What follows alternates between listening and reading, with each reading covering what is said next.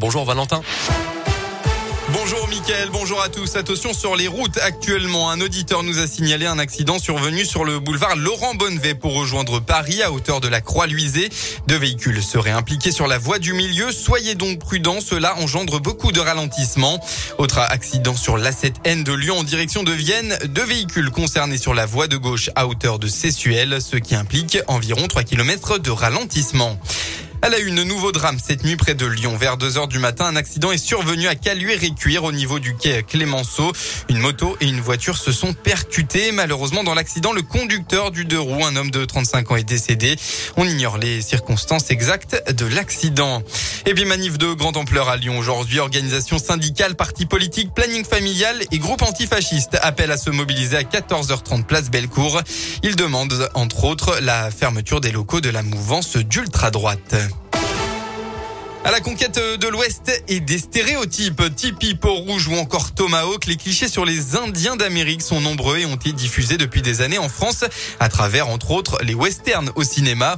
Déconstruire tout ce folklore autour des cultures amérindiennes, c'est le but de la nouvelle exposition du musée des confluences de Lyon. Elle s'appelle Sur la piste des Sioux et elle invite à comprendre comment les images véhiculées ont fini par s'imposer en récit historique à tort.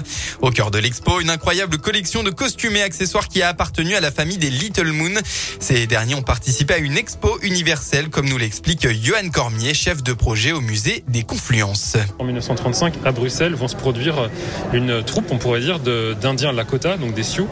Et ces Indiens euh, ont euh, laissé, avant de partir sur le territoire, bah, tous leurs costumes, c'est le terme, euh, leurs attributs, des objets rituels aussi.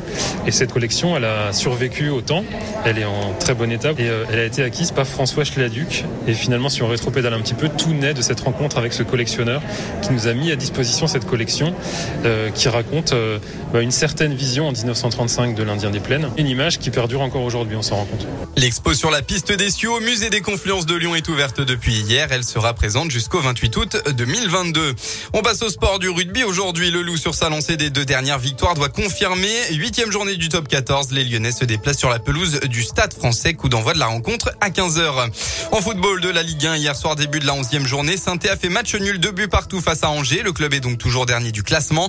Aujourd'hui, deux rencontres. Le FC Nantes accueille le Clermont Foot à 17h. Brest se déplace à Lille à 21h. On retrouvera l'OL dès demain. Ce sera à 13h à Nice. La météo de votre samedi dans le département, encore un début de week-end ensoleillé. On ne s'en lasse pas évidemment. Le ciel bleu sera présent tout au long de l'après-midi dans le Rhône. Un beau temps qui devrait durer jusqu'à demain. Côté Mercure, vous aurez au maximum de votre journée entre 12 et 14 degrés. Très bon midi à tous sur Radio Scoop.